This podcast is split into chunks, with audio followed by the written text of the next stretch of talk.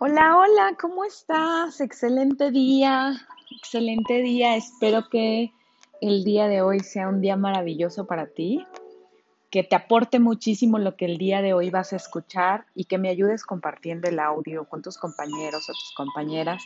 Si crees que alguien le puede ser de valor, ayúdame por favor compartiéndolo. Mientras tú más lo compartes, yo puedo llegar a más y sobre todo creer y sentir que puedo aportarles algo un poco más a su vida adicional a todas las cosas del negocio. Bueno, dando seguimiento al libro que estamos leyendo, el capítulo número 6 habla de definir nuestras verdaderas metas. En el capítulo anterior hablamos de cuáles son tus valores, qué es lo que mueve tu vida, qué es lo que debería de mover tu vida, tener claro qué es lo que quieres, cómo lo quieres y para qué lo quieres. Y bueno, de nada serviría tener clarísimas las metas si no hacen sentido con tus valores. Hoy vamos a trabajar en cómo puedes definir cuáles son tus verdaderas metas. Dice Brian Tracy, mi palabra favorita en la fijación de metas y en el éxito en general es claridad. Hay una relación directa entre el nivel de claridad que tenemos sobre quiénes somos, qué queremos y bueno, prácticamente todo lo que conseguimos en la vida. Los hombres y mujeres de éxito invierten el tiempo necesario en lograr una claridad absoluta sobre lo que quieren, sobre sí mismos y lo que de verdad desean. Actúan como si dibujaran exactamente un plano. Imagínate que tú fueras un arquitecto o una arquitecta y tuvieras que hacer un plano detallado de tu vida. Si este arquitecto quiere hacer un edificio, tiene que iniciar antes de cualquier otra cosa haciendo justamente la construcción de ese plano. No puede simplemente en un terreno decir, a ver, pues como ven, como de aquí a aquí y échenle, ¿no? Empezar a, a colar, empezar a echar la barda, el, o sea, no pasa así. Todo antes, aún una casa sencilla, si te imaginas los que construyen sus casas en, en, la ciudad y que no contratan un arquitecto, bueno, aún esos que no contrataron un arquitecto, te garantizo que antes de levantar ese cuarto o esos dos cuartos, por lo menos lo dibujaron antes porque dijeron cuánto debe de medir, en dónde me va a quedar la ventana, viendo para qué lado de dónde sale el sol, de, o sea, todo eso se ve antes. Y no necesitas ser un arquitecto súper profesional para darte cuenta de que puedes hacer un dibujito de cómo esperas, cuál es tu expectativa de esa casa. Bueno, todo en la vida funciona exactamente igual. Antes de empezar cualquier construcción, siempre hay que tener un previo de qué es lo que quieres cómo lo quieres y para qué lo quieres, ¿sale? Cuando eso no pasa, no sé si alguna vez has visto imágenes en el internet de, construcciones fallidas, ya sabes, esas escaleras que no tienen a dónde llegar o a lo mejor una puerta que no tenía sentido, este, etcétera, ¿no? Entonces ahí te das cuenta que nadie le echó un dibujito antes, que nadie, o sea, no pasó, ¿no? Tu vida puede resultar exactamente igual, como una escalera sin para llegar a ningún lugar, como una casa sin ventanas o una puerta mal colocada donde no puedes llegar. Mm, vi un día una imagen de una casa con una puerta que daba para la calle, o sea, ¿cómo llegas ahí? O cómo, o sea, en lugar de puerta debería de ser ventana, no lo sé. Con esto te quiero decir que en la vida funciona exactamente igual cuando tú no eres capaz de dibujar qué es lo que quieres, de hacer ese plano de tu vida, pues puedes estar expuesta a que te pase algo así, a que tengas una, un gran error en tu construcción y en el resultado. Henry David escribió alguna vez, construiste tus castillos en el aire porque ahí es donde deben de ser construidos. Ahora hay que poner manos a la obra y construir el cimiento debajo de ellos. Primero es imaginar qué es lo que quieres, cómo lo quieres, para qué lo quieres, lo más claro que puedas y después trabajar por ello. Por supuesto, no todo se debe quedar en, en la mente, ¿no? Este capítulo es para ayudarte a cristalizar visiones y valorar metas y objetivos concretos en los que puedas trabajar cada día. Anteriormente, en los capítulos anteriores mencionábamos que era esencial contar con un deseo intenso y ardiente de lograr algo, para que eso te permita superar los obstáculos, que te permita ser resiliente, para que te puedas recuperar de las embestidas o, o tropezones que pudieras tener en el camino, porque una gran meta va a requerir mucho sacrificio, mucho trabajo, mucha disciplina, mucha actitud.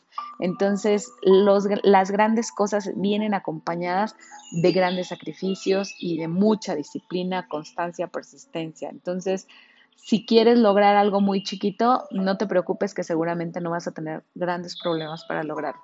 Pero si tu meta es más grande que eso, prepárate, para superar cualquier cosa y ser lo suficientemente resiliente para levantarte después de cada tropezón.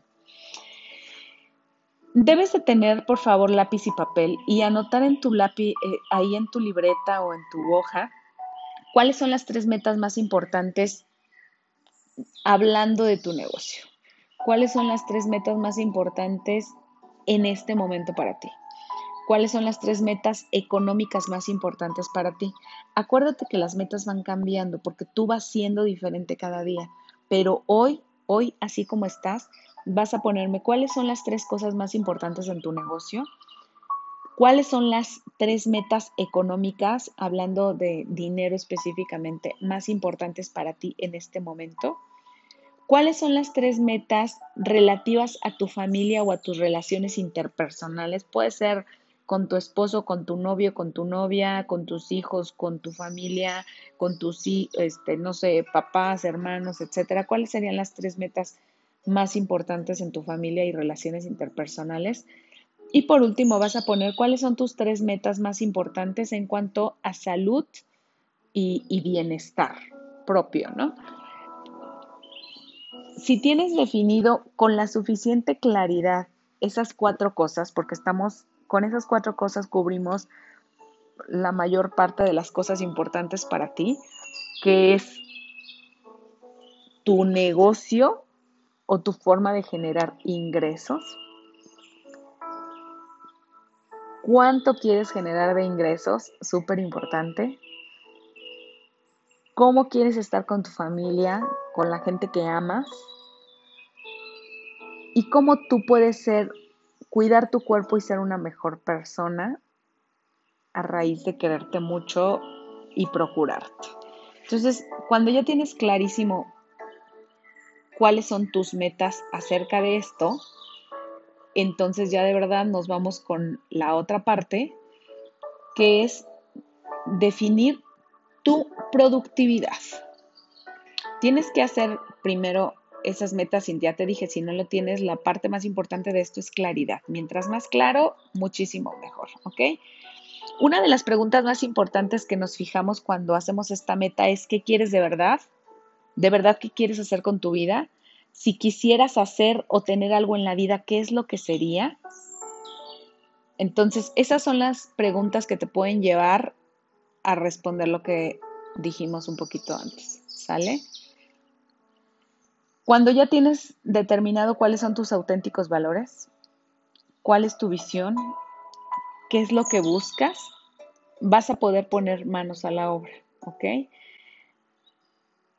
La otra cara de la moneda, generalmente, y ahí me gustaría que tuvieras otra hoja en limpio, es cuáles son tus mayores preocupaciones necesito que ahí anotes cuáles son tus mayores, tus tres mayores preocupaciones, inquietudes o, angustias en este momento.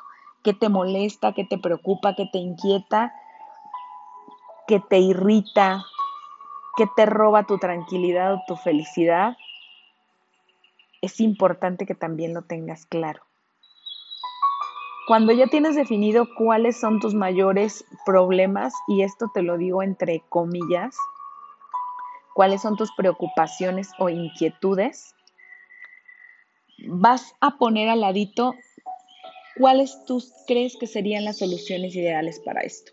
Entonces vas a poner, pues me preocupa no tener suficiente dinero, por ejemplo, ¿no? Entonces, ¿cuál sería la solución ideal para cada uno de, para cada uno de estos problemas? Por ejemplo, en este caso, me preocupa no tener suficiente dinero. Ok, ¿cuál sería la solución? Pues generar más ingresos, ¿no? Y de ahí dices, ok, ¿y qué tendría que hacer para generar más ingresos? Y ahí va, vas a empezar con tu lluvia de ideas, ¿ok? Vas a poner dos o tres opciones para una respuesta para cada una de esas cosas. ¿Cómo podrías eliminar estos problemas o preocupaciones? Igual, vas a ponerme dos o tres cosas de qué es lo que tendrías que hacer para eliminar esto vas a poner cuál sería el medio más rápido y directo para resolver este problema y ahí lo vas a poner. Cuando te enfocas en responder eso, tu cerebro empieza a trabajar de manera diferente. Según la programación neurolingüística nos dice que en eso que te enfocas lo multiplicas y lo desarrollas. Entonces, si en lugar de, ver el problema, primero dices, ok, esto es lo que me preocupa, este es mi problema, ¿cuál debería de ser la forma en la que lo debería de abordar? Cuando dejas de enfocarte en el problema y te concentras o te enfocas en verdaderamente traer la solución, la respuesta, opciones, entonces cambias de chip y te pones en, modo creativo. ¿Sale? Pero si solamente estoy angustiada, preocupada y ay, no, qué mal me va en la vida, pues o sea, ahí estás tú solita, sufriendo nada más, doña Angustias te van a decir. Entonces, fíjate que todo esto tiene una posibilidad de cambio, tiene una posibilidad de acción y puede haber una mejora si es que te enfocas de manera diferente. No te estoy diciendo que no te preocupes, que no te angusties y que, o sea, va a pasar. Todos tenemos angustias, preocupaciones y sí pasa. El arte de esto es saber en qué te enfocas. Si me preocupa algo o tengo un problema con algo o tengo algo pendiente que resolver, cuando empiezo a buscar las posibilidades, me cambio de carril. O sea, dejo el tema que me angustia ahí y me enfoco en cómo resolver este tema. Eso genera que vas a tener muchísima más productividad porque tu cabecita maravillosa va a estar buscando cómo resolverlo. Entonces, date cuenta que cuando estás en ese modo, tus resultados se van a mejorar de manera exponencial porque te vas a volver un hombre o una mujer creativa. Es muy fácil quejarnos y enfocarnos en los que nos preocupa o nos angustia. Es muy fácil. Y es más fácil todavía quedarte ahí. No, bueno, puedo vivir angustiada, preocupada y llorando cual Vil Magdalena toda la vida. Y seguramente, yo sé que tal vez no eres tú una de esas, pero seguramente conoces a alguien que vive así que jamás va a ver lo bueno que le pasa en su vida, jamás va a buscar forma de solucionarlo porque le gusta sufrirlo. Un día, y, esto es una anécdota personal, me acuerdo porque me daba muchísima risa, una persona este, estaba hablando con ella, le marqué o me marcó, no me acuerdo, y estaba, se oía llorando. Dije, ¿qué tienes? ¿Qué pasa? ¿Qué tienes? Ay, es que estoy sintiendo bien feo, tengo una angustia aquí en el corazón. ¿Por qué? ¿Qué pasó? Es que está llueve y llueve y mi perrito está allá afuera mojándose. Está llueve y llueve y está pobrecito temblando con muchísimo frío y eso me pone mal. Y digo, ¿y por qué no lo metes? No porque me va a mojar mis sillones y va a mojar o sea, se oye de risa. Yo morí de risa en ese momento, de verdad estaba muriéndome de risa y me sirve ahorita para ponerte este ejemplo tan... Prefería estar llorando en la ventana porque el perro se estaba mojando y entonces que resolverlo. Qué raro, ¿no? O sea, hay cosas que, muchísimas cosas en la vida, la mayor parte de ellas que tú tienes el poder de solucionarlo. Y tú decides si como esta persona te pones a llorar en la ventana o tomas acción y lo resuelves. ¿Qué es más importante para ti? Esa es la parte padre, ¿no? De, de volverte autosuficiente, de volverte fuerte, poderosa, de volverte una mujer que dices o un hombre que dices, oye, yo puedo con esto y cómo encuentro la solución de esto que me angustia, porque, porque no está mal que te angusties, no está mal que te preocupes, es parte importante del día a día, pero lo mejor de todo es cuando empiezas a encontrar cuáles son las soluciones. Cuando empiezas a ponerte creativa y empiezas a buscar cómo eliminar esos problemas o preocupaciones. Cuando empiezas a encontrar cuál es la forma más rápida de lograr salir de este bache. Esa es la parte padre. Y ahí es donde verdaderamente te empoderas. Ahí es cuando decides quitarte el papel de víctima y decir, aquí la fregona soy yo y este tema no me tira. Y yo vengo por otra cosa y yo resuelvo y yo soluciono y, creo que ahí es donde empiezas verdaderamente a definir tu productividad, porque esta persona que te estoy comentando, ¿qué resultado tuvo? El perro seguramente se pasó ahí mojado toda la noche, pues, le habrá dado gripa, no lo sé, y ella estuvo un muy buen tiempo angustiada porque su perro se estaba mojando. No tuvo ningún resultado, un buen resultado ni para el perro ni para ella. ¿Qué pasaría si tú con cada problema de la vida te enfocas en cómo solucionarlo? El problema o lo que tú ves como un problema, ahí está. Eso no lo puedes cambiar, ya está. Pero ¿qué es lo que vas a hacer para salir de eso? ¿Cómo vas a hacer para cambiar el resultado? Y te garantizo que la mayor parte de las veces está en tus manos. Y siempre te he dicho, si algo tiene solución, trabaja en ello, ¿no? Y si hay algo que definitivamente no tiene solución, porque hay muchas cosas en la vida también que no tienen solución o que tal vez no están en tus manos, aprende a aceptarlo y a buscar aprender de esto que te está sucediendo. Cuando tú te pones productiva, cuando de verdad te enfocas con este tipo de cosas, eh, con un pensamiento diferente, tu productividad mejora. Así que en el siguiente capítulo vamos a hablar de cómo puedes mejorar tu productividad y cómo vas a hacer para lograr metas en muy corto plazo que seguramente van a generar cambios increíbles en tu vida. Te veo, te escucho mañana, no te veo, pero te escucho mañana. Espero que escuches mañana, espero que el día de mañana a las 8 de la mañana ya estés pendiente de la siguiente cápsula mándame tus comentarios, si crees que podemos mejorar en algo, este, cualquier comentario, más tiempo, menos tiempo, lo que quieras, compártemelo por favor, aquí estoy para escucharte. Te envío un gran abrazo y recuerda compartirlo. Un abracito, bye bye.